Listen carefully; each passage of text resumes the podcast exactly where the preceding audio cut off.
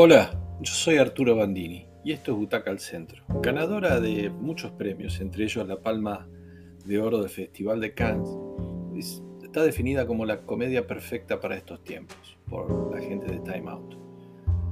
Triangle of Sadness, el triángulo de tristeza. ¿De qué va? Va de la riqueza obscena, la belleza hueca, los roles impuestos en situaciones en las que las apariencias y las sonrisas mecánicas se imponen sobre todas las cosas. Acá están expuestas de manera brutal y violenta, en una película muy difícil de clasificar. Hay que resistir la duración de la película, son casi tres horas, pero además es incómoda, porque si bien plantea situaciones que van evolucionando, parece aburrir en los primeros minutos, y parece que ese aburrimiento no nos va a dejar nunca. ¿De qué va? Una pareja de modelos lindos, hermosos, exponentes de la alta costura, las marcas famosas, arrancan la película en sus ámbitos de confort, en los lugares donde son adorados. Uno, el varón modelando para un casting y ella en plena pasarela, en la que se destaca su belleza y sus piernas larguísimas.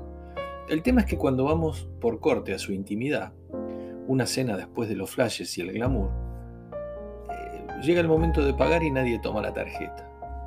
Entonces a partir de ahí se desata una conversación entre ellos que va a ser repetitiva, repetitiva, repetitiva. La conversación es absolutamente vacía, es monótona, es aburridísima. Tan bien logrado está esto que dudamos en seguir viendo la película. Todo su mundo pasa por detalles.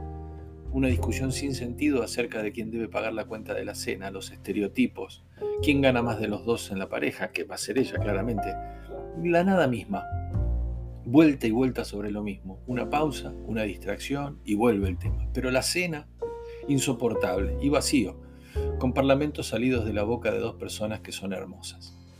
Bueno, después hay otra parte en la película. La segunda parte en la película, que también comparten ellos, los dos modelos, es un, a bordo de un yate de lujo, un, un verdadero hotel cinco estrellas que navega, en donde hay muy poca gente, los roles están muy definidos, con límites muy precisos, y el dinero en exceso se nota en todos.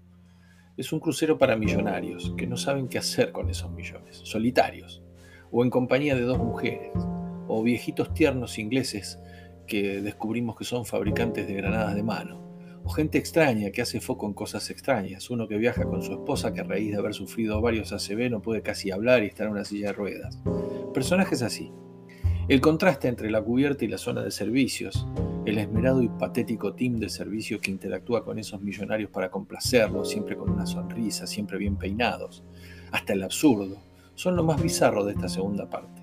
Un capitán, que compone Woody Harrelson de manera excelente, borracho y comunista, pero con dinero y con culpa, completan un cuadro que se irá desmadrando a medida que pasa esta segunda parte de la película con una cena de gala que termina por la llegada de una tormenta de grandes dimensiones en una descompostura general de los pasajeros y los toques escatológicos que se imaginen violentos, y se hace aún más difícil de ver por lo asqueroso, pero que marcan el hecho de que en algún lugar, pobres y ricos, terminamos haciendo lo mismo.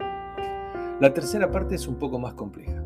La nave es atacada por piratas y todo explota, literalmente, y se salvan como náufragos en una isla solo algunos de estos personajes. El magnate de la mierda, él se autollama así porque hizo su dinero con fertilizantes. La jefa de servicio, una mujer de Indonesia que es la manager de los baños, literal. Los modelos, la que no puede ni hablar, uno de los piratas y alguno más. Ahí se van a subvertir los roles. La, la chica, la mujer de Indonesia, al ser la única que puede hacer las cosas básicas, prender el fuego, pescar, procesar alimentos, cocinarlos, ya que los demás son inútiles, será la que mande, será la que subvierta las relaciones de poder, la que se convierta en una jefa perversa y negativa, llevando a todos a hacer su voluntad en una tiranía despiadada. Es una reflexión incómoda sobre la riqueza absurda, sobre lo vacío, la banalidad y los roles establecidos por esa riqueza que no siempre son justos. Es una película muy extraña que si uno supera los primeros 20 minutos, anda muy bien. Es una película de siete butacas. Que la disfruten.